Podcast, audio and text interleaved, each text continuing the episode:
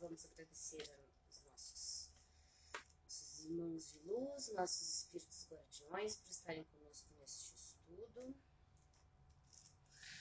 E vamos ler o capítulo 18.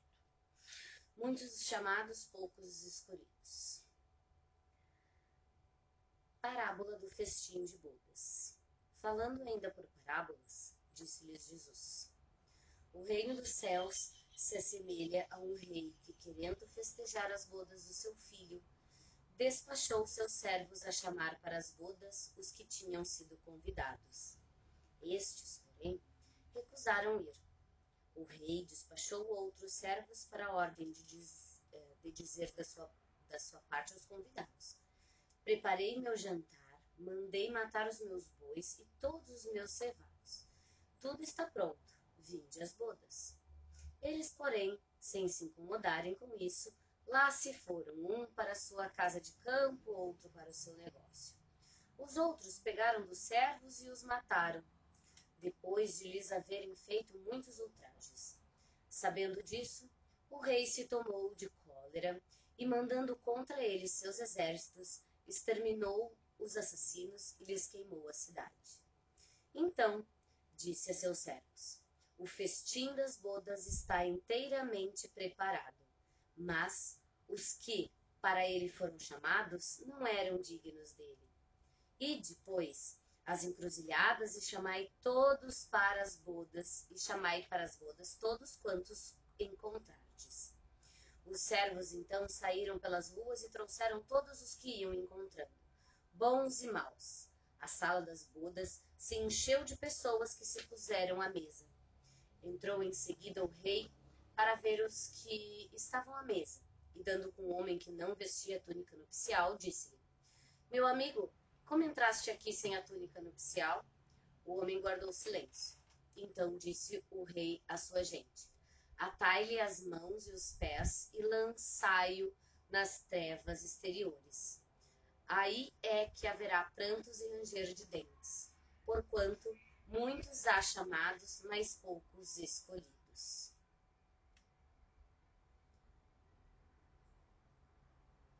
O incrédulo sorri a esta parábola, que lhe parece de pueril ingenuidade, por não compreender que se possa opor tanta dificuldade para assistir a um festim, e ainda menos que convidados levem a resistência a ponto de massacrarem os enviados do dono da casa. As parábolas, diz ele, o incrédulo são sem dúvida imagens, mas, ainda assim, Mister se torna quem não ultrapasse os limites do verossímil. Outro tanto pode ser dito de todas as alegorias, das mais engenhosas fábulas, se não lhes forem tirados os respectivos envoltórios, para ser achado o sentido oculto. Jesus compunha as suas com os hábitos mais vulgares da vida, e as adaptava aos costumes e ao caráter do povo a quem falava.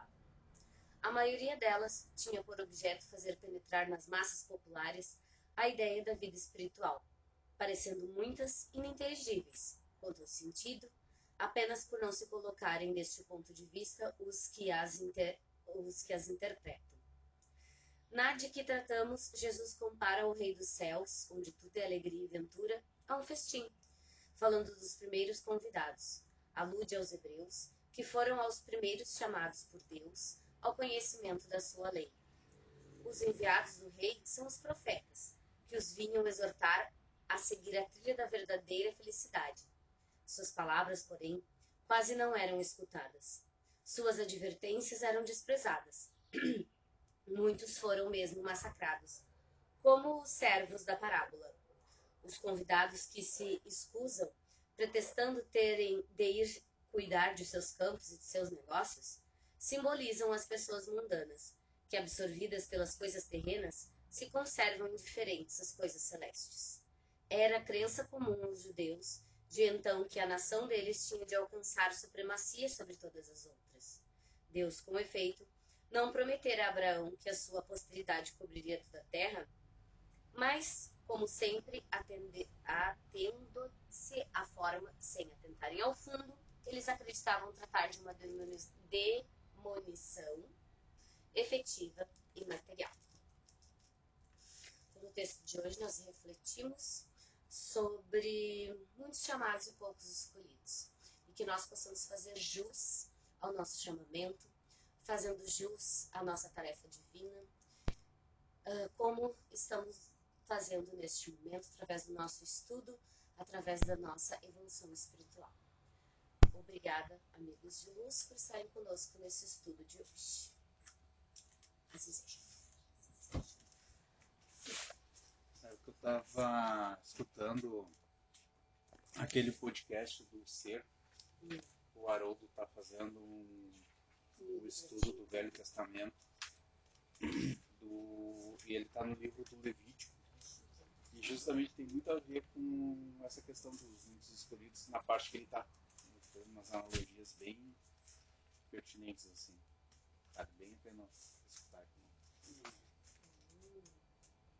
E aí, Esse, esse, esse capítulo aí, se, se a gente pega ele assim, bem profundamente, ó, nos dedos. Principalmente para quem ainda está meio com dúvida. Vou, vou encarar essa encarnação ou não vou? Vou de túnica ou vou sem túnica? É, muito, é bem interessante.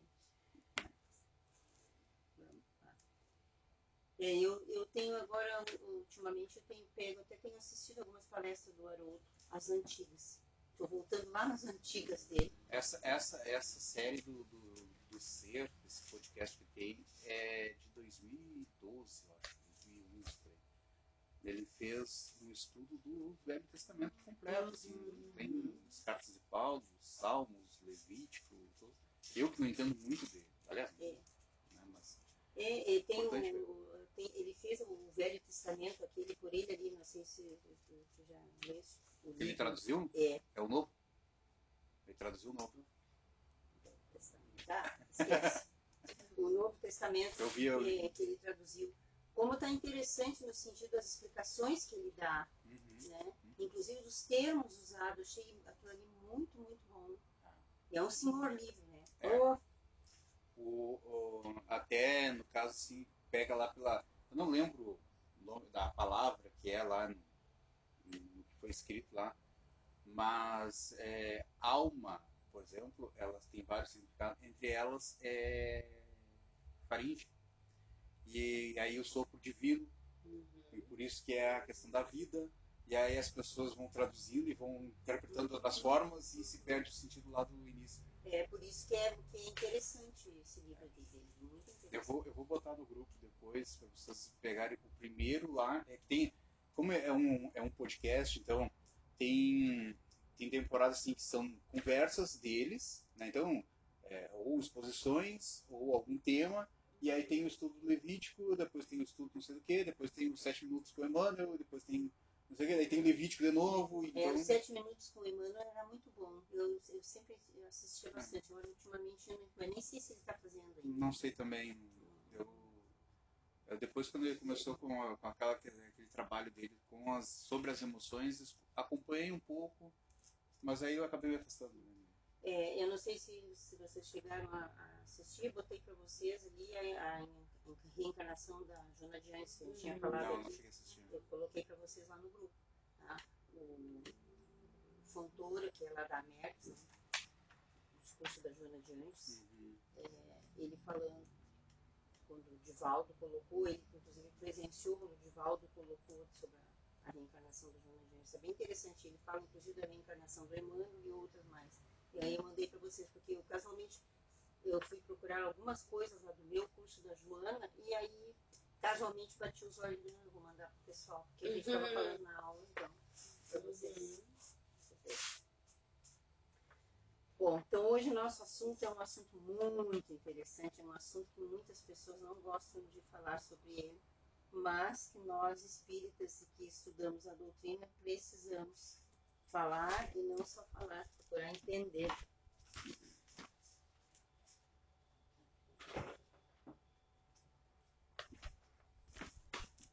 Procurar entender, né? Porque, na verdade o que, que acontece? A, a desencarnação morte, na linguagem comum nossa aqui da Terra, né? É, ela é a morte do corpo físico, como nós sabemos, o espírito é imortal, então não existe na realidade morte, existe uma mudança, uma transformação e não morte, né? Porque o que que acontece? Cada encarnação que, que nós viemos, nós adquirimos determinadas experiências, determinados conhecimentos, enfim, nós evoluímos. E essa evolução, já falei isso para vocês, né? Essa evolução, ela fica no nosso superconsciente. Não é, não é o subconsciente, é o superconsciente. É um local onde tem registro de todas as nossas encarnações, desde que a gente surgiu enquanto ser com razão, enquanto a gente surgiu como ser hominal. Então ali está tudo registrado. Né? E então o que, que acontece? Quando morre o corpo físico, o corpo físico nós sabemos o que acontece com ele aqui na Terra, quais são os trâmites que se faz que são daqui, né? Mas o corpo espiritual continua vivo. E então agora na desencarnação nós vamos ver como isso aí se processa realmente, né? Porque tem a morte e o morrer. Então, o que morre realmente é só o corpo físico. Então, aqui vocês têm aí a mudança de estado, né? destruição de uma forma frágil, que já não proporciona à vida as condições necessárias ao seu funcionamento e à sua evolução. Para além da campa, abre-se uma nova fase da existência. Essa é uma coisa muito que a gente deve gravar. Fase. Nova fase da existência. Não é uma nova vida, que a vida é uma só, é uma nova fase. Então isso aí é importante. E uma outra coisa que a gente pode deduzir daqui, a gente já esteve conversando sobre isso outro dia, né? Ah, porque olha o que diz aí, é uma mudança de estado, né? Porque o que, que acontece? É a destruição de uma forma frágil que já não proporciona à vida as condições necessárias ao seu funcionamento e à sua evolução. Isso acontece mais exatamente quando se morre de morte natural por velhice. É isso. Lembra que a gente estava falando aqui? Quando a gente envelhece, é mais fácil aceitar a morte, até porque o espírito, é, digamos assim, ele já está cansado daquele peso, daquele corpo, que já, já não está mais satisfazendo as necessidades dele, espírito.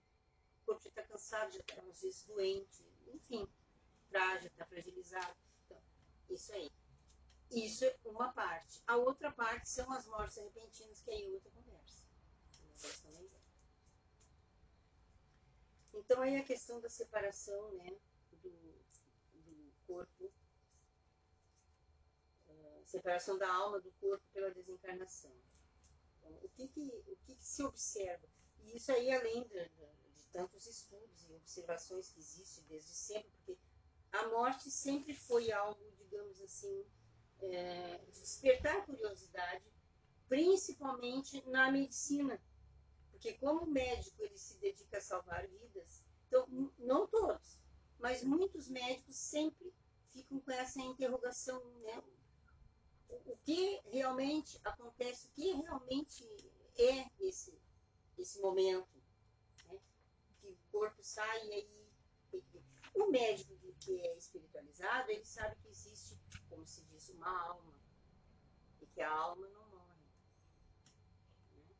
Nem todos são espiritualizados, nem todos têm esse entendimento. São alguns. E principalmente os médicos espíritas são os que, de um tempo para cá, mais se dedicaram a esse estudo. Inclusive, a própria Megs, eu assisti uns anos atrás, eles fizeram um seminário muito interessante, exatamente o tema é esse, a morte e o morrer. Como a gente vê a morte? O que, que é o morrer? Né? Então, é, é realmente. Então, cada vez mais pela própria observação, por esses estudos, eles vão chegando a determinadas conclusões né, do que, que acontece. E mais aquilo que a gente tem, que os próprios espíritos vêm nos dizer. Não só aqueles que vai, vão nas casas espíritas, nos mediúnicos, mas no céu e inferno está lá a quantidade de espíritos que Kardec entrevista, vamos dizer assim, né? Alguns, inclusive, que recém desencarnaram e ele faz o chamamento e o espírito vem e, e, e ainda está na perturbação da morte e fala. Então, são coisas assim que não é que a gente está inventando da cabeça da gente, não é. Existem as provas que todos esses estudiosos fizeram, começando por Kardec. que ele também, ele não ficou só na questão daquilo que os espíritos diziam nos momentos que ele tinha, na época não era mediúnico, mas eram as reuniões mediúnicas de uma certa forma que eles faziam, né? Porque os espíritos iam ali, colocavam, faziam suas colocações, então não deixa de ser um mediúnico. E depois, então, ele não deixou só nessas reuniões. Conforme que ele ia ouvindo nessas reuniões, ele foi ficando cada vez mais é, é, despertando para esse lado de entender melhor, até como ele era um pesquisador, como ele era um cientista, entender melhor como é que realmente isso acontecia. Porque uma coisa, eu estou falando aqui com a pessoa encarnada, mas daqui a pouco eu estou falando com alguém que é desencarnado, mas ele está aqui falando, como é que pode? Como é que alguém que já morreu pode estar aqui falando? Então, isso aí foram, né, foi levando essa curiosidade ao estudo e ao aprofundamento. E aí, então, depois ele começa a se reunir nesses grupos lá de pesquisa e o que, que ele faz? Começa a evocar os espíritos para saber como é que é essa questão, como é que acontece isso, o que, que se sente, afinal, como é que é tudo isso. E aí tem os mais variados, as mais variadas formas, né? Os, os espíritos que tiveram uma boa passagem, vamos dizer assim, os espíritos tiveram passagens horríveis, espíritos que ainda estavam perturbados, enfim. Então, é disso aí tá, que tem todas essas coisas que a gente está aqui falando. A gente fala bem desses estudos. Ah, então, o que, que diz aí? A observação comprova que, no instante da morte, o desprendimento do perispírito não se completa subitamente. Olha bem. Que se opera gradualmente uh, com uma lentidão muito variável, conforme os indivíduos.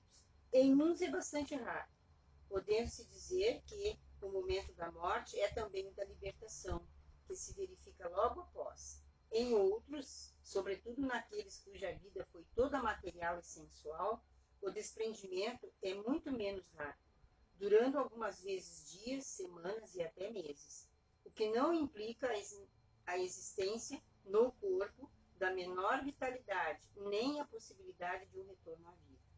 Então, aqui, o que, que a gente vê? Aí, aí a gente tem alguns exemplos que acontecem no mediúnico, né?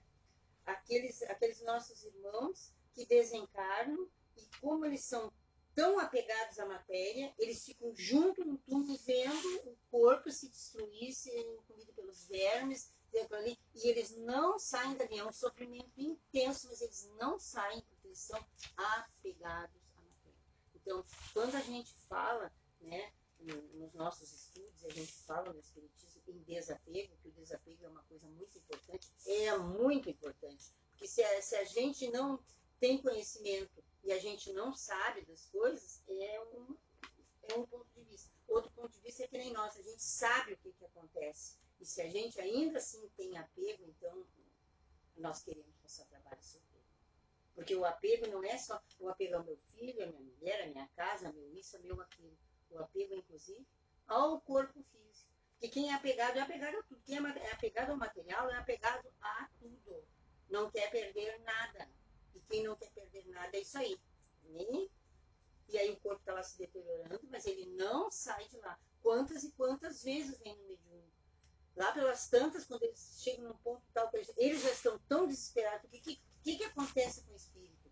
Quando ele fica ali, assim, o espírito a gente sabe que não sente dor. O espírito não sente nada. Terminou o corpo, o espírito, pronto. É livre, independente, não existe doença, não existe dor. Mas o que, que acontece? Ele está tão apegado que ele ainda tem o quê? Sensação.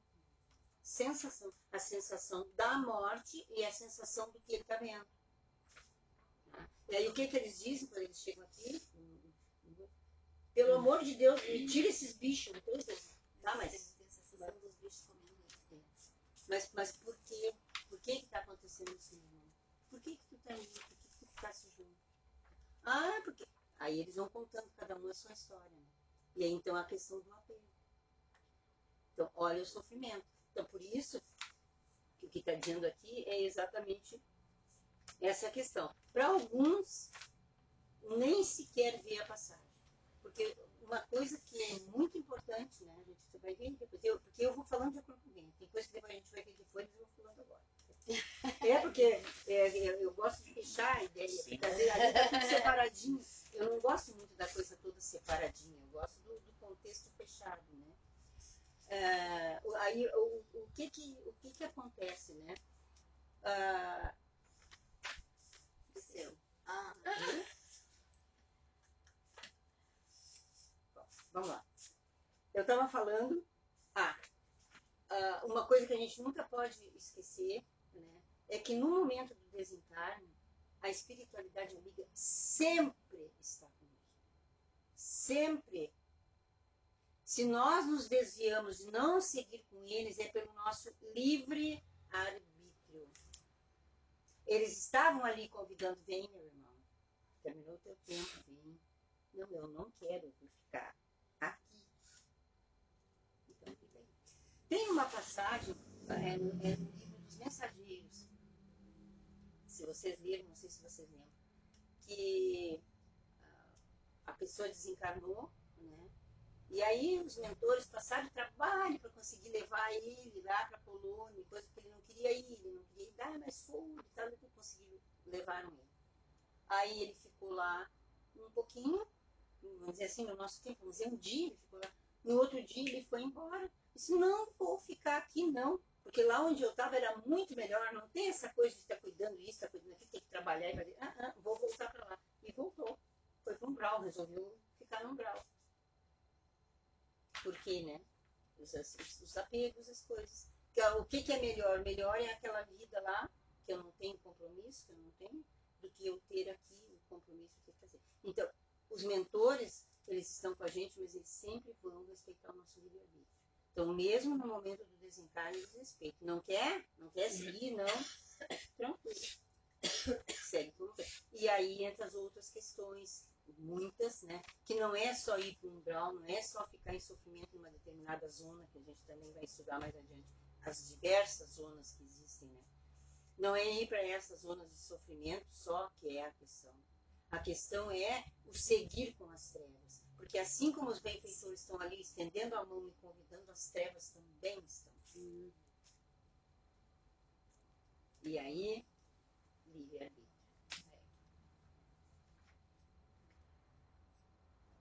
A rigor, a separação perispiritual não é dolorosa, afirmam os orientadores espirituais, sobretudo em se tratando de morte natural.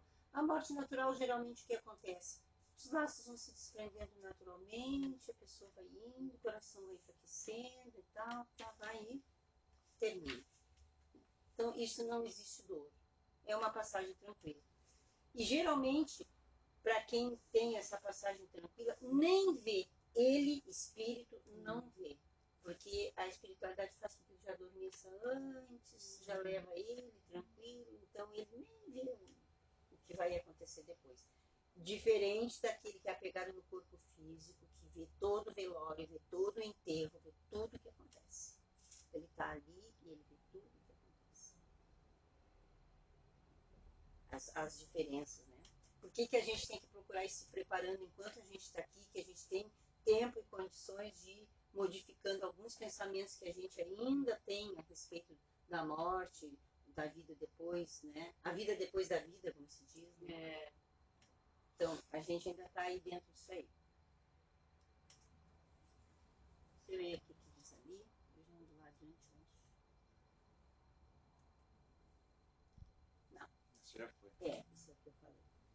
Aqui é a separação, né? Ah, aí falando na situação específica dos suicidas, né, o sofrimento pode ser significativamente maior, não só pelo arrependimento do ato cometido, que usualmente os atinge, mas porque havendo ainda fluido vital circulante no organismo, né? E visto que a desencarnação ela não estava prevista para aquele momento, então os laços perispirituais estão mais fortemente presos ao corpo físico. Então, o suicídio ele sofre muito. E muitos deles, a gente vê pelas, pelas experiências que nos trazem eles, né? Muitos deles, assim, eles estão terminando o ato do suicídio. Então, já se deu conta. Já se deu conta do, do, do absurdo que ele fez, não é? Ontem eu escutei uma, uma, uma palestra, que eu fico escutando no YouTube algumas partes, e aí por acaso falaram do, do, do, tempo que o suicida pode vir a ficar, né? Ah, que ele pode vir a ficar até o mesmo tempo que ele deveria vir a cumprir sim, sim. enquanto encarnar. Aí eu le, dei, me deu a livre associação à criança que nasce prematura, né? Uhum. Que os médicos falam de idade corrigida, né? Porque, tipo, ah, nasceu de sete meses, mas aí tu tem que cuidar a evolução daquele bebê, ela é. Porque ele fica mais Sim. atrasadinho, porque ele acha que tá na barriga. Daí aquilo, na hora me deu um link, assim, eu, gente, que, que sentido que fez pra mim na hora, assim. Mas De é- pensar, claro, que tu tem que cumprir aquilo que está acordado, né? Aquilo que, que tem uma- um, até um sentido biológico, vamos botar isso entre aspas, né? De, de cumprimento de energia, de, Sim, de- de sim, laços, né? Ele está cortando o laço, digamos assim, que ele não tem direito de cortar. Porque o que, que acontece? Deus nos dá cada encarnação com um determinado tempo que a gente vem para fazer determinadas coisas. né? Agora, se eu resolvo encurtar esse tempo, o problema é meu, porque vou estar indo para o outro lado antes do tempo previsto. Então, com certeza, muitas coisas que eu deveria fazer para melhorar, para me aperfeiçoar, para evoluir, eu não vou fazer. Porque eu cortei o laço. Toda a tua influência, eles falavam muito dessa questão do como nós estamos interligados, né? Sim. E que, tipo, e aquele encontro que eu deveria ter aqui, Sim. ser- tudo é tipo uma série de coisas que deixam de acontecer e tem que ser re- talvez reajustadas. Essa é, que é, é, aspas do, do editor. talvez precisem ser reorganizadas Sim. pela decisão daquele ser, né? Que, que interrompe. Achei bem interessante. É, e aí o momento da desencarnação é exatamente isso aí, né? É, é, aí é doloroso. Por quê? Porque ele está no processo de desencarnação, ou seja, ele está Uhum. consciente do que ele está fazendo, ele ainda está um pouquinho aqui e já está um pouco lá. E aí ele se dá conta do erro que ele cometeu. E aí isso causa um sofrimento imenso. Porque o maior sofrimento não é a dor no corpo maior Não, sofrimento é é a o- dor moral. É, é o se dar conta, né? De que não. É a dor moral, né? Se dá conta. Ah, mas o que que eu fiz? Tirei a minha vida? O que que eu fiz? Até porque, o que que a gente sabe? O que que é muito forte em cada um de nós? Né? O que que é? O que que a gente tem muito forte? instinto de viver. Sobrevivência, né? Instinto de sobrevivência. Todos nós temos isso muito forte em nós. Primeira coisa, qualquer coisa que acontece, tu faz, tu faz de conta que tu vai jogar uma coisa em mim, automaticamente a gente Sim. Aí a gente já porque é um reflexo próprio já do instinto, né? Que tu tá brincando, tu faz de conta, mas tu, ao mesmo tempo eu já já tô aqui me protegendo que vai vir alguma coisa. em mim. Então, e aí eu burlo esse instinto. Eu passo por cima dele. E aí é complicado. Aí então vem sofrimento realmente. Tem um, aquele Memórias de um Suicida. É, é, ele traz bastante esclarecimento com relação a isso também, né? E o que acontece O da Ivone, né? é da Ivone Preto. Ah, eu até. Ele, apesar de eu já tá, ter conhecido, ter lido bastante coisa, tá, assim, foi um livro que a mim ele impactou bastante. Mexeu muito com, comigo, assim. E esses tempos a gente estava vindo lá do meu pai e a gente passa por uma área assim, que tem bastante campo na, pra vir. Aí a gente começou a filosofar, ah, os campos, aquela coisa toda, e me vem sempre a referência que eu tive desse livro. Porque, se eu não me engano, era em Portugal que eles estavam. E aí eles eram muitos suicidas, né? Eles, que, que foram reunidos para passar por um tratamento mediúnico e tal, né? naquele processo. E aí eles se reuniram em Portugal, só que lá eles não tinham ninguém, para nenhum grupo que pudesse trabalhar com aquela energia. Então eles viriam para o Brasil, onde em todo o território nacional parece que tinham cinco. Dos cinco, de to todas as casas, grupos mediúnicos, dos cinco, lá pelas tantas ficou só um. Né? E de todos aqueles lá que, que iam sair lá, que iam poder se comunicar, tipo, iam mais uns, uns seis que se, eh, iriam comunicar, acabou dando só para um ou dois, não me lembro direito agora a história. Mas de toda aquela turma. Só que o que acontece? Porque eu, eu fiquei com a referência do campo. Porque aquele grupo que veio, ele não podia ficar numa região onde tinha muitas pessoas por causa da energia que eles estavam carregando e aquela energia que eles tinham traria um, um sofrimento até para quem estava na volta. Então, eles ficavam no campo, né, no lugar onde tinha bastante mata e coisa e tal, reunidos ali para o negócio ter um certo controle. E dali os instrutores iam nessas. Ah, iam levando. É, não, eles iam nas casas para ver qual era a, a, a equipe de médiums que tinha condições de atender aqueles ali. né? Então eles, eh, eles selecionaram lá, lá em, lá em Portugal, eles selecionaram cinco, chegaram aqui, deram uma vistoria, ficou três, elimina mais dois, nove fora, deu um só. É que é uma energia muito, muito intensa, né? Sim, sim. É muito-. Eu lembro de uma vez que a gente teve uma palestra no nosso lar sobre o assunto, né? Uns três anos antes da pandemia. E chegou um momento, assim, que nós ali no salão, né, tendo palestra, eu sentava ali assistindo, e veio um recado lá do, do- do- eu acho que foi do mediúnico, não me lembro bem, pedindo, assim, que a gente parasse tudo, entrasse em oração, porque estava, assim, muito pesado, muito intenso, porque, claro, foi quando as coisas começaram a se alvorotar, vamos dizer assim, né, e logo em seguida veio a pandemia, que realmente a gente via que as energias estavam muito intensas, né, e a gente sabe que muitos foram eh, encarnados, muitos suicidas nesses últimos anos, né, justamente pelas oportu- oportunidades últimas, né, então ah, também é uma das coisas que tem o nível de suicídio ter aumentado tanto, né, assim. É, o, nível, o nível de suicídio é muito, muito grande, é, principalmente entre os mais jovens, até os Exato. 25 anos. Eu assisti um- uma palestra do André Trigueiro, que ele estava falando sobre essa questão né, do suicídio. E ele estava dizendo que a gente não imagina, porque o que traz nas estatísticas não é um terço da realidade. Não é. A maior parte dos acidentes, as coisas que dão com os jovens é suicídio. É suicídio. Não é porque, ah, porque bateu com o carro. Não. Aham, não é suicídio. Eu acho que eu assisti essa, essa exposição. dele, É, eu não tenho certeza. é. É muito boa, ele, ele traz uma série de coisas ali esclarecendo sobre essas questões Tá. do suicídio. Muito boa essa palestra do. Ah, eu fiz um estudo para montar uma peça de teatro sobre isso há seis anos atrás, assim. E aí eu fui buscar algumas referências espirituais também, né, para não trazer só a parte psicológica, porque a gente sabe do, do peso que isso tem é, energeticamente, né? A gente tem que sempre falar com muito cuidado, porque, enfim, a gente sabe que, que, que, a- que- que ainda mais o jovem que já tem uma energia mais, né, mais baixa, daí já se agarra nisso como possibilidade. Mas é bem, é um assunto que me atrai muito, assim, eu já fiz vários estudos, assim, porque O suicídio é, é algo complicado. É que esse, no caso desse livro, ele é um, é um livro que dá para ler tranquilo. É, não, é porque tem. é, não sei se é abismo. tem um que é o Tem, autismo. tem um. É, não, mas não é o abismo. Tem um livro que é bem pesado e fala sobre. é, sobre morte, assim também, mas ele é bem pesado.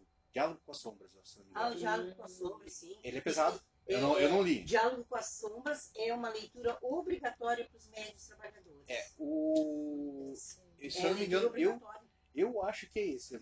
esse eu não conhecia. Sim, Diálogo com as Sombras. Tem Tem, algum outro livro tem. mais ou menos mesmo assim? né? Porque é bem famoso. Eu não tenho 100% certeza se é esse livro.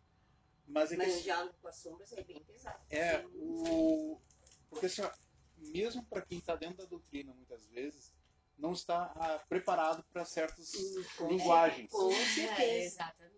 né? com E esse, certeza. e esse, esse, no caso, Memórias de um Suicida, ele tem uma linguagem tranquila, né? pode ler, Acessível. acessível, só que se tu não tem uma base, ele mexe com a tua energia. Sim, né? Tem, tem que ter uma estrutura, porque To- é, só de ler, só de tu entrar em contato com É que, aquilo. exatamente, ela é uma energia tão É, densa que ela atrai com bastante facilidade, É, né? é, que- é, é que todo, todo livro né, que, que ele traz ah, al- algo mediúnico tem que se ter preparado. Sim. Não, não dá para qualquer pessoa. Por que, que tem livros, por exemplo, que não dá para a gente ah, anunciar para as pessoas lerem? Tem sim. livros que não dá. Um exemplo, na casa, a gente anuncia livros para as pessoas comprarem lerem, né? Até quando tu faz as palestras, normalmente tu traz os livros, olha, esse livro aqui é muito bom, tal, tal, tal, tal, tal. Né? Ah, então, aí a gente tem que ter muito cuidado, Porque se muitos de nós, espíritas e médios, não estamos preparados, imagina as pessoas que não têm nada de conhecimento. Porque Ah, elas podem não saber e não entender, mas elas vão sentir. Exatamente. Porque a, a energia mexe igual. Não é porque eu conheço ou não conheço que não vai mexer. Ah, eu não conheço nada de espiritismo, então eu posso Não. ler qualquer coisa. Ah, É, E, e dizem, já ouvi falar, assim, né, nessa, nessa vida de leituras e, e coisas, que, que a grande maioria dos encarnados nos últimos tempos, em algum momento, foi suicida, né? Que a gente tem uma grande, um grande Ah, com certeza. De todas as coisas ruins que nós já ouvimos falar, tá? De todas as péssimas coisas, os horrores que nós já ouvimos falar, de toda a história, de todos os tempos, tenho certeza que em cada uma delas nós estivemos. É, não, isso com certeza. Mas é, o que eu não sei Nós, se nós pela somos, modernidade, nós somos os né? piores, hoje somos um pouco melhores, mas já fomos os piores. É. Pensa que a gente não estava junto lá com Gengis Khan matando e fazendo Arrancando umas A gente cabecinhas. estava lá, a gente fez assim, lá com Jesus, a gente É. esteve lá, a gente jogou pedra na cruz A gente também. mandou libertar o Barrabás. O- É, mas assim, Não vamos, não vamos Essa esquecer do- a coisinha que nós somos. Ah, sim, nós somos flor de formosura. aí vem aquela coisa da vertigem, né? Aham. É só chegar perto assim. Sabe, Exato. tem aquela- Dizem, né? tem, Eu tenho, é, né? E aí tu já viu, é, é- é a cabecinha lá já te acusando. Mas de novo, tia? Já vai? É uma sensação, né? É, porque é por aí. Bom, a transição, então, do plano físico para o plano espiritual. Essa acontece com o desligamento dos laços espirituais, que, quando se completa, o moribundo encontra-se em estado de inconsciência. O processo de transição pode ser mais ou menos duradouro, segundo as condições espirituais do desencarnante e o gênero de morte. Falando em morte natural, geralmente o que, que acontece? A desencarnação, o corte né, dos laços, começa dos pés para a cabeça. Por que isso? Porque nós sabemos que o cordão principal né, está ligado. Aí, então, o que, que acontece? Esses laços vão sendo desligados. Às vezes, isso, conforme o processo, às vezes a pessoa doente, certas coisas, é o processo às vezes que demora vários dias, às vezes uma semana, até mais. A pessoa ela começa a ficar com os pés gelados. É o primeiro, primeiro indício. Os pés não esquentam com nada.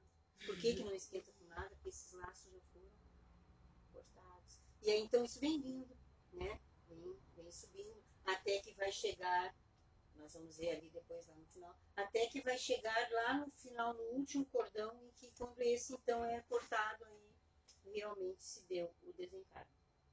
tá? Então, isso aí. Geralmente, como diz aí, a pessoa já está inconsciente, ou seja, os mentores já fizeram ela dormir, ela já está lá no outro lugarzinho, né? já está tranquila, já não tem mais, mais nenhum problema. Uma morte que eu acho interessante é a morte dormindo. Quem te disse que a gente morre dormindo? Ninguém morre dormindo. Não? Lê de engano. Ah, eu quero Se o espírito dormindo, não tiver, se o espírito não tiver no corpo, não existe morte. Como é que vai ser desligado se o espírito não está no Fica corpo? lá, ó. Ah, bem de. Lê, engano. Todas as pessoas que dizem isso se enganam tremendamente. No momento, tu pode ter ido dormir, estava lá dormindo, tranquilinho. Ah, tua, tua esposa, teu marido, sei lá, teu marido, teu ladinho, não viu acontecer. Não viu acontecer, mas tu acordou. Tu estava consciente. Porque precisa, o corte desses laços, eles têm que acontecer paulatinamente. Não é assim. Ah, senão é uma, é uma morte violenta. Imagina, pum, cortou, pum, terminou. Não. Isso só acontece assim em acidentes, coisas assim, que daí é algo violentos. violento, diferente. Aí sim. Mas para quem tá aqui assim, tranquilo, ah, ah. Não pensa que é bom dormir dormir. Morrer dormir. Já não tem mais, então. Que não é. Era essa que eu Eu queria. nem quero morrer mais. Uma vez eu ouvi Não que quero mais isso aí. nunca ninguém acordou pra me descontar. É, Nunca ninguém acordou pra Todos descontar. E Isso, isso chama-se, isso chama-se na linguagem comum popular medo da morte. É, Mas, Marilene, tanto que quem tá do lado, não acorda. Tipo Não, assim, claro que não. né? Não. tá ali do lado. Não. Não. Porque isso é teu, não é do que está do teu lado. Ele vai dormir profundamente. Ó, Miguelina, quando a gente tem, isso já deve ter acontecido com vocês, já devem ter percebido, isso deve ter acontecido na família, com um amigo, um conhecido, enfim. Eu já, na, na minha própria família, presenciei várias, vários desencarnes, pelo menos no início. E o que que acontece? Geralmente, a- o desencarne vai ocorrer. Exemplo, meu marido estava no hospital. Eu saí cinco minutos do quarto, eu fiquei com ele o tempo todinho. Eu saí cinco minutos quando eu voltei. morto. O que acontece sozinho? Não é para ninguém ver. É, meu marido foi assim. É algo eu tava eu- junto com ele. É, não, tem, não tem ninguém ficar ali te vendo, porque não funciona assim. A espiritualidade, inclusive, espera. Por que, que às vezes alguém está muito doente no hospital e daqui a pouco tem aquela melhora, assim, a familiar toda, ai, ai, fulano, tá melhorando. Tudo vai para casa alegre, contente, ai, melhorou, daqui a pouco liga, a pessoa morreu. É exatamente isso. Isso os nossos benfeitores fazem. Eles dão aquele. A pessoa até pode se despedir dos seus entes queridos, pode aquela coisa toda, tudo, tudo maravilhoso. Agora, o momento é sozinho. E não adianta mesmo. Morre igual. O corpo físico. Vamos me segurar na cama. Vou... Pensa, pensa que tu não morre. Que nós não morremos. Sim, Que morre só o corpo. É, é o medo que a gente tem pelas coisas que a gente vive aqui. E aí vem o É, apego, do apego, corpo né? Porque o, o que que acontece? A gente, quando pensa em morte, a gente tem, tem determinados pensamentos. Ah, mas como vai ser? Dentro do caixão, sufocado. Eu já vi muitas pessoas dizerem isso. Aham, Sufocado sim. dentro do caixão, não tem ar, não sei. Mas tu não tá mais ali. Nem precisa. Não precisa mais ar, tu não tá mais ali. A gente é engraçado. Mas são as sensações que a gente é. tem, porque a gente ainda não compreende todas as coisas. Por mais que a gente estude, por mais que a gente leia, por mais que a gente faça, a, gente, ainda tem Tá as questões, as questões que são nossas do, do espírito imperfeito, não adianta. Agora você estava falando do ca- do caixão, do caixão não estava mais lembro, lembrei de um filme que eu olhei uma vez. Era um desencarnado que chegou, tava, era comédia. né? Aí tava lá é, na volta de alguém, que eu não me lembro assim direito da história, mas tava na volta de alguém lá. E aí ele foi, ele não foi enterrado, tinha que ser no caixão, e ele começou a perturbar a pessoa lá, né? Aí eles foram lá numa funerária, lá escolher um caixão. Aí o cara disse, ah, vou pegar um mais barato, um mais simples assim. Aí ele, o não, eu quero esse aqui, esse aqui tem luz, esse aqui tem ar-condicionado, esse aqui é acolchoado, eu quero esse aqui. Porque, é porque a gente tem essa sensação, né? A gente solta o ar, a gente solta isso, a gente solta aquilo. E na verdade, o corpo depois. Se a gente vê um cachorro morto ali na rua, é nós depois do desencarne. Tudo Sem latir. É, tomar consciência disso é que são elas. E trabalhar para que quando esse momento chegue a gente esteja é, tranquilo, em paz e que ele aconteça da mai- melhor forma possível. Que a gente possa dizer tchau, meu corpo, fica aí, tudo me aturou um tempo. tá bom, Obrigadinha. Tchau. vou lá." Mas ainda bem que nós espíritas não passamos por isso, então. Oh, oh, oh. Tem espíritos que, olha, não querem saber. Eles vêm de vez em quando. Eles são piores do que. Ó, imagino. Só, imagino. Chegando ao outro lado, dizendo, não, mas eu quero voltar, eu quero voltar, eu quero voltar. Tenho muito a fazer. Não. Eu nunca esqueço, isso faz uns anos atrás, que, que veio um espírito que era espírito. Ah, que ele dizia, no, no final das contas, depois, o que ele chorou. Porque como que ele, estando aqui, estando dentro daquilo que estava ensinando, todas as como ele não se deu conta de tudo isso? E por que, que ele teve que fazer as coisas do jeito que fez para passar tudo que ele passou depois? E aí é aquela questão, é, ah, não fiz, fui lá para tal lugar. Não é assim, ah tá, fiquei aqui um dia, amanhã vou lá e vou lá para minha colônia. Coisa nenhuma. Vai ficar muito tempo, às vezes, lá num determinado local, que não é o local bom que ele queria, para ele aprender a reconhecer o erro. Porque o que, que nós precisamos reconhecer? Deus nos perdoa sempre, mas precisa reconhecer o erro. Agora, se tu não reconhece, como é que ele vai te perdoar se tu não reconhece o erro? Eu tenho, eu tenho pra mim, às vezes eu fico divagando isso aí. Eu tenho, eu tenho pra mim que esse despertar, pra mim, não sei, não faço a menor ideia de como é que eu reagiria. Nem sei se eu despertaria, né? Começa por aí. Né? É, Ele é tão sim. obtuso que tá assim, né? Mas. Não, desperta sim. E desperta no aqui, a gente vai ver daqui a pouco. Bom, aqui para a gente terminar é, essa parte aqui, né, a- fala a questão da- das, das mortes violentas, tá? Ah, esse aqui já está mais lá adiante, tem uma partezinha aqui que eu preciso falar para vocês que ali não, não tinha. Ah, o que que acontece?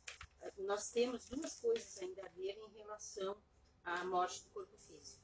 tá? Uma delas é a questão de que o corpo físico um- um morto, o que, que a gente faz normalmente? Vai para o cemitério. Hoje em dia, o que, que muitas e muitas pessoas têm optado? Cremação. Só que tem um detalhe, que isso o Espiritismo chama muita atenção. A cremação, ela tem que ter, isso diz que hoje, inclusive, eles estão exigindo nos crematórios, né? autorização por escrito do- da pessoa, do, do morto, lá, vamos falar a linguagem aqui da terra, né? lá do morto, que tenha a autorização dele por escrito de- dizendo que ele que- quer ser cremado e não porque a família quer. Porque a gente sabe que a cremação é algo que, se o espírito ele não está preparado, é um sofrimento intenso. É para ele é a perda do- de tudo. Ele não existe mais para ele. Então, até ele se recompor novamente, é um sofrimento muito grande, porque o fogo é uma destruição total. Ele também não tem o tempo, né? Não, é, um- é uma destruição total. Então tenho que ter muito cuidado com isso. A gente, a gente pensa, eu inclusive às vezes fico fazendo as minhas elucubrações aqui, né? Palavra linda. É, né? Elucubrações, acho lindo. Como é que é? Eu não consigo nem pronunciar isso. né? É com ou com se diz. a, questão assim, o, o que, que se fazia antigamente? Pegando desde a história toda, lá dos tempos mais longínquos que a gente imaginar, que às vezes a gente lê na história, que a gente vê nos filmes, o que, que eles faziam? Queimar. Não queimar? Era essa a ordem. Não tem. Por que, que eles faziam isso? Porque eles não tinham outra forma. Eles viviam em um determinado local e esse local tinha que, ser habitável. E se eles fossem fazer cemitérios e coisas na época, eles nem atinavam nessa coisa, porque ficar ali é apodrecer, é coisa. Então, eles eram bastante inteligentes, né? Eles queimavam, porque isso é limpeza, é higiênico. Queimou, terminou, cinza vai fora, fim, tal, não tem mal. Por que que com o passar do tempo isso foi se modificando? Por que que foi indo e foi se fazendo a, a mausoléus, se fazendo coisas? Aí entra lá a questão dos egípcios, né? Mumificação e outras coisas mais. Por quê? Porque se começou a dar mais valor para que para eles lá na antiguidade não tinha esse valor que tem para nós. Para eles o corpo servia, foi lá na guerra, matou, morreu, pá, queima, tá, terminou, terminou tudo. Como tudo foi se modificando, as ideias foram se modificando, aí começou a questão do cuidado com o corpo físico. Mas isso é algo ruim? Cuidar do corpo físico? Não. Não é ruim. Por quê? Porque nós aprendemos através do próprio Espiritismo que, como o corpo é a morada do espírito, eu tenho que cuidar dele sim.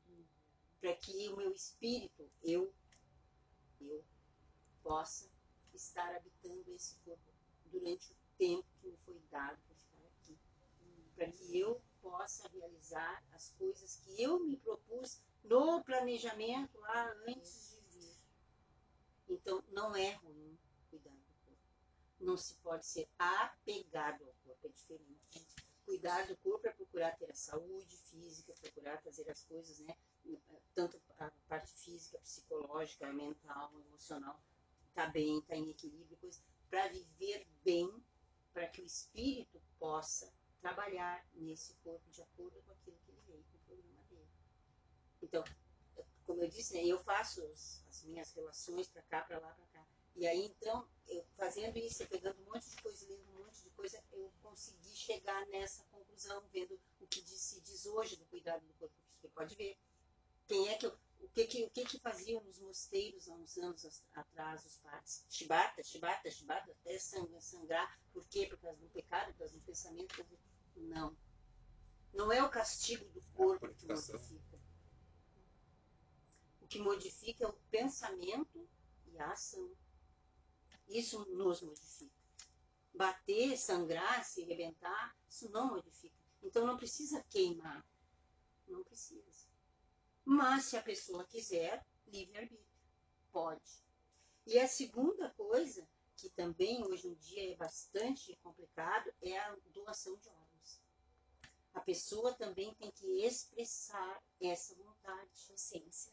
Por quê? Porque é algo, a gente sabe, de tantas leituras e tantas coisas que tem aí, quem no mundo espiritual foi e não estava de acordo, a família dos órgãos não estava de acordo, é um sofrimento imenso. Ele sempre ele sente parte de, falta de todas as partes que foram doadas. E ele não consegue ter paz, ele não consegue se equilibrar. Leva muito tempo. Então a perturbação dele é, é muito, muito, muito sofrida. É, é nesse ponto que eu até comentei com a senhora ali aquela hora. Ah, eu não sei como é que eu vai ser o meu despertar. Uhum. Porque eu entendo que uma pessoa que, que tenha a mente mais fechada, ela não vai aceitar tão fácil essa questão, por exemplo, da doação. Sim. Né?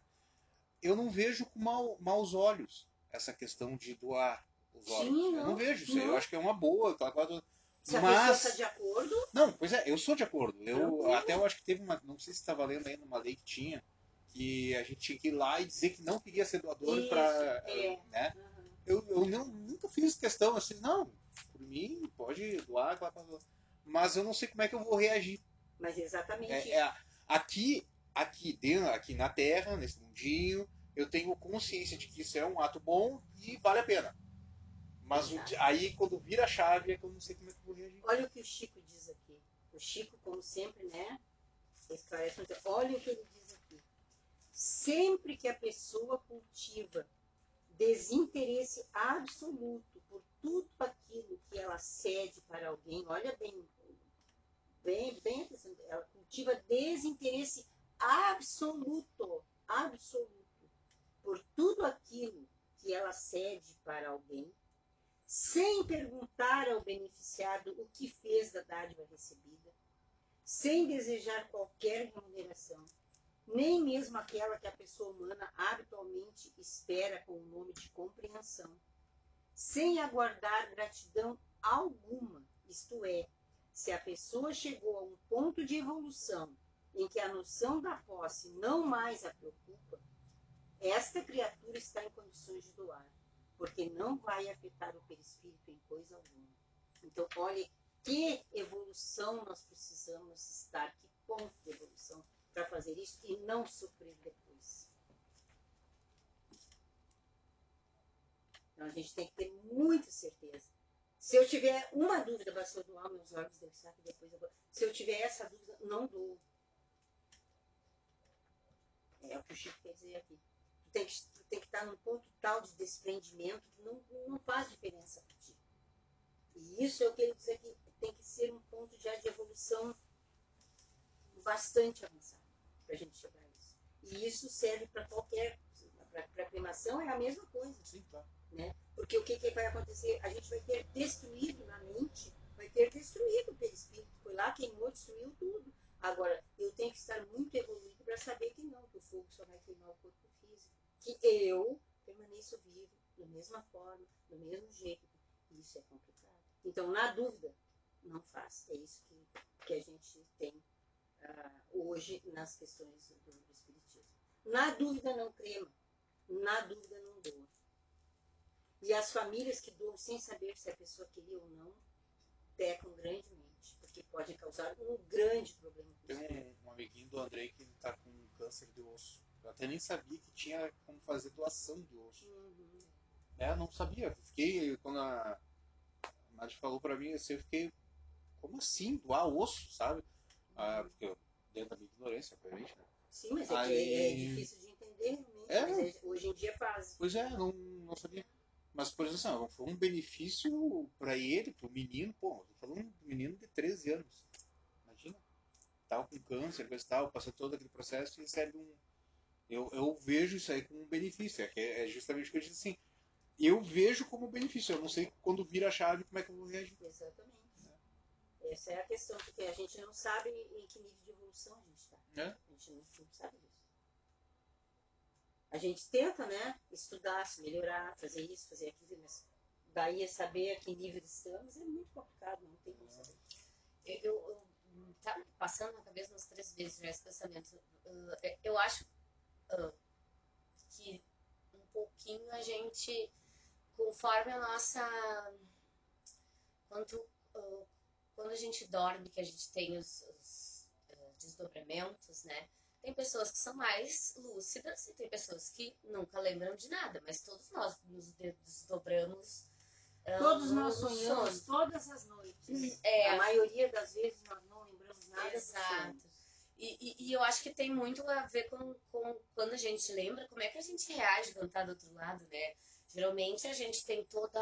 Isso aqui, daí chega do outro lado, tu vê alguma coisa assustadora, ou alguma coisa que a primeira. A gente já tem isso, né? A gente fica muito assustado, muito amedrontado, a Sim. gente realmente não conhece eh, eh, o profundo, né? Do, do- do nosso espírito tá do outro lado lá vendo coisas e aí, tipo, se, se apavora. Estou cuidando daqui a hora por causa do Jair, vou tentar acelerar um pouquinho aqui. Ah, então, a, a questão da passagem né, da, da- dessa, da vida corpórea para a vida espiritual, a primeira coisa que a gente já falou é o espírito entra em perturbação. Né? A perturbação é, é como um sono, digamos assim, né, em que ele momentaneamente, diz aqui no texto, é, ele sente um torpor que paralisa as suas faculdades. É como se estivesse em estado de catalepsia. Então ele fica naquele torpor até que o, processo vá ser concluído. A perturbação pode, pois, se- ser considerado o estado normal no instante da morte. Sua duração é indeterminada, variando de algumas horas a alguns anos. Olha bem, de algumas horas a alguns anos a perturbação. A proporção que se liberta, a alma encontra-se numa situação comparável à de um homem que desperta de profundo sono. As ideias são confusas, vagas, incertas. Vê como que através de um nevoeiro, aclarando-se a vista pouco a pouco e lhe despertando a memória e o conhecimento de si mesmo. Esse despertar, contudo, é bem diverso conforme os indivíduos. Nuns é calmo e cheio de sensações deliciosas. Noutros é repleto de terrores e ansiedades, qual se cura horrível pesadelo. E aqui o exemplo que nós já falamos antes, os suicidas. O suicida, quando desperta, é um pesadelo horrível. E aí, então, a visão panorâmica né, da, da morte, é a respro- é retrospectiva panorâmica da, da vida, que na, no momento em que vai se dar o desencarne, como fosse um filme, passa toda a vida perante a mente né, do espírito que está desencarnado. E isso não é feito para prejuízo, para prejudicar. Não. É para ter consciência do que fez. A gente partir com consciência do que a gente fez. Então, é, é- é um lembrar da vida. E isso passa-se, então, na- nesse, nesse momento aí. Então, aí, aí está falando, né? Permite reviver com detalhes os pensamentos, enfim, ideias que teve, atos, tudo aquilo é como se fosse um filme. Passa, rever. O auxílio, então, dos trabalhadores espirituais é isso que a gente já falou, né? É, eles sempre vão estar juntos, eles sempre vão auxiliar no momento do desencarne. Mas, geralmente, né, aqueles que têm a maior sensibilidade, no sentido, falando na questão espiritual, né, até enxerga eles. Eles fazem assim. Outras vezes, é, é, nos vêm entes queridos nossos nos buscar. E aí nos é permitido também ter a visão, até para que a gente possa ter a tranquilidade, até para que a gente possa calmar o coração para seguir, porque está vendo que tem alguém conhecido vindo buscar. Então, isso tudo os benfeitores nos dão, nos auxiliam nesse momento. Então aí, as variações conforme as condições, enfim, de acordo com as circunstâncias, sempre vai ser de acordo com as circunstâncias. As, coisas, as mortes violentas, elas têm outro, ah, outra forma de se desenvolver, porque aconteceu de repente, o espírito não esperava aquilo, e aí então ele leva um, um choque muitas vezes ele está fora do corpo e vendo ali o acidente, aquilo que aconteceu, coisa, e ele não está entendendo o que está acontecendo. Quantas vezes já falam isso, né? Aconteceu um acidente, um acidente de carro, tá? aconteceu com ele. Está ali vendo, ah, mas, mas eu estou ali, mas eu estou aqui, mas ele, o que, é isso?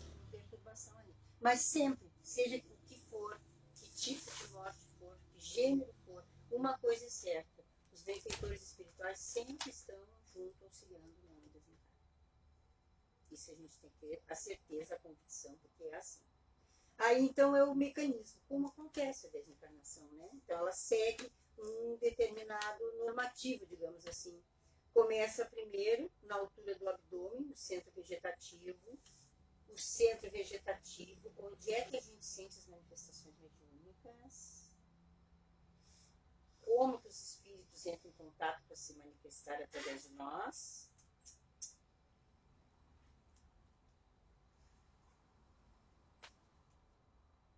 Depois, então, o centro emocional situado no tórax, ó, emocional.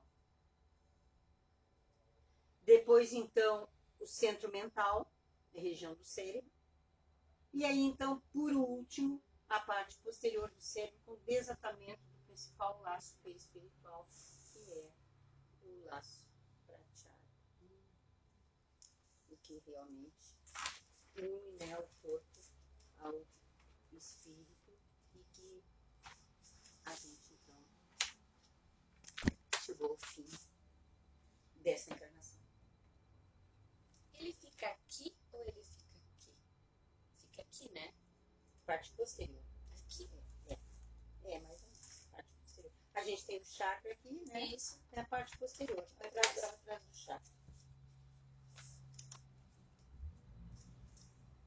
Não é um, um assunto tão agradável, mas a gente tem que ver, né? Tem muita coisa sobre isso. Tem?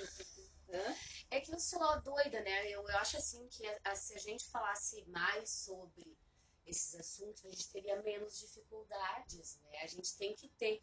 Claro, não vai falar disso com o Bernardo, tem três anos, mas é, ao, ao tempo certo a gente precisa falar sobre isso, a gente precisa conversar. Inclusive agora, a gente teve uma situação em aula que a mãe de um aluno desencarnou por Covid. Eu parei tudo e disse, querem conversar sobre isso? Uma turma de nono ano ali, né? Sei lá, 14. Vocês querem falar sobre isso? Queremos. Claro que eu não falei coisas, né, que, que iam deixar ninguém nervoso nem nada, mas assim, abre o seu coração, o que, que tu entende, o que, que tu tá sentindo. Porque a cultura não, não, não nos estimula a falar sobre isso e a gente vai crescendo Próxima aula. interrompidos, né, de, de- sem a permissão de, de falar sobre isso. E quando tu fala, parece que tu é que nem eu digo. eu É, é sou- que sim, né? Pra, pra gente poder falar dessa forma que a gente está falando aqui, tem que as pessoas terem algum conhecimento, no caso. Claro, claro. Porque dependendo da pessoa, ela vai ficar mais preocupada ainda. Mas o mínimo, eu vai acho que. Porque eu acho que na nossa sociedade a gente não fala. É, por isso muitas pessoas têm medo da morte, um medo tão terrível que às vezes se matam porque tem medo da morte. Exato! A gente não consegue tratar nem como uma parte natural da vida, que, pode, que vem com, com as questões naturais atribuídas à A vida. gente, a gente vai ver uma mensagem aqui, rápida e curta, tá? É, sobre um espírito desencarnado. Uma mensagem. É um espírito bastante Tem que conhecido. Bastante conhecido. Nossa, não. Não, Ayrton não. Senna tem que ser tu. Não.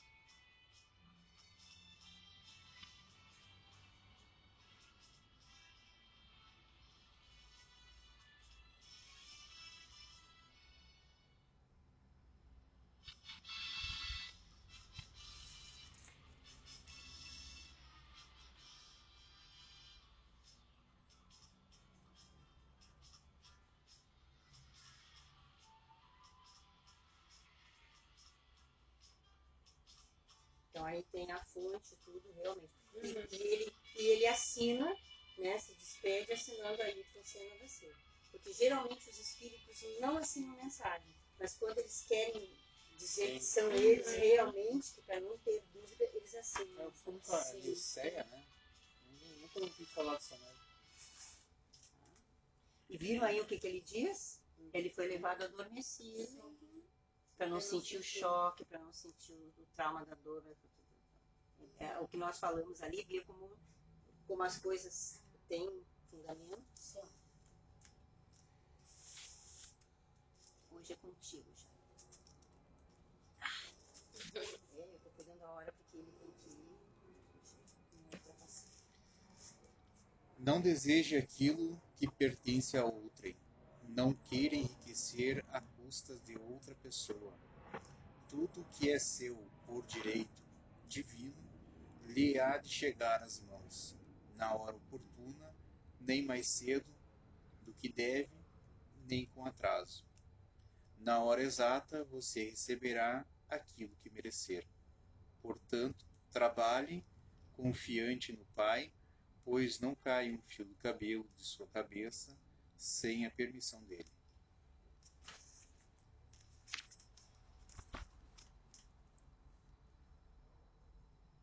Então, or- oramos nesse momento, agradecendo o amparo, a proteção que recebemos dos benfeitores espirituais. E é nesse momento de boas energias que aqui estamos, somos agradecidos por todas as bênçãos que descem do céu e chegam nesse ambiente e rogamos que elas possam irradiar o mais distante possível, harmonizando os corações e os pensamentos, e que possamos refletir nos ensinamentos de Jesus, no amparo e na proteção que chega até nós, por misericórdia de nosso Pai maior e por todos os benfeitores espirituais. Que possamos refletir nesses ensinamentos, buscando superar as nossas imperfeições, buscando sermos mais humildes e agindo com perdão. Que assim seja.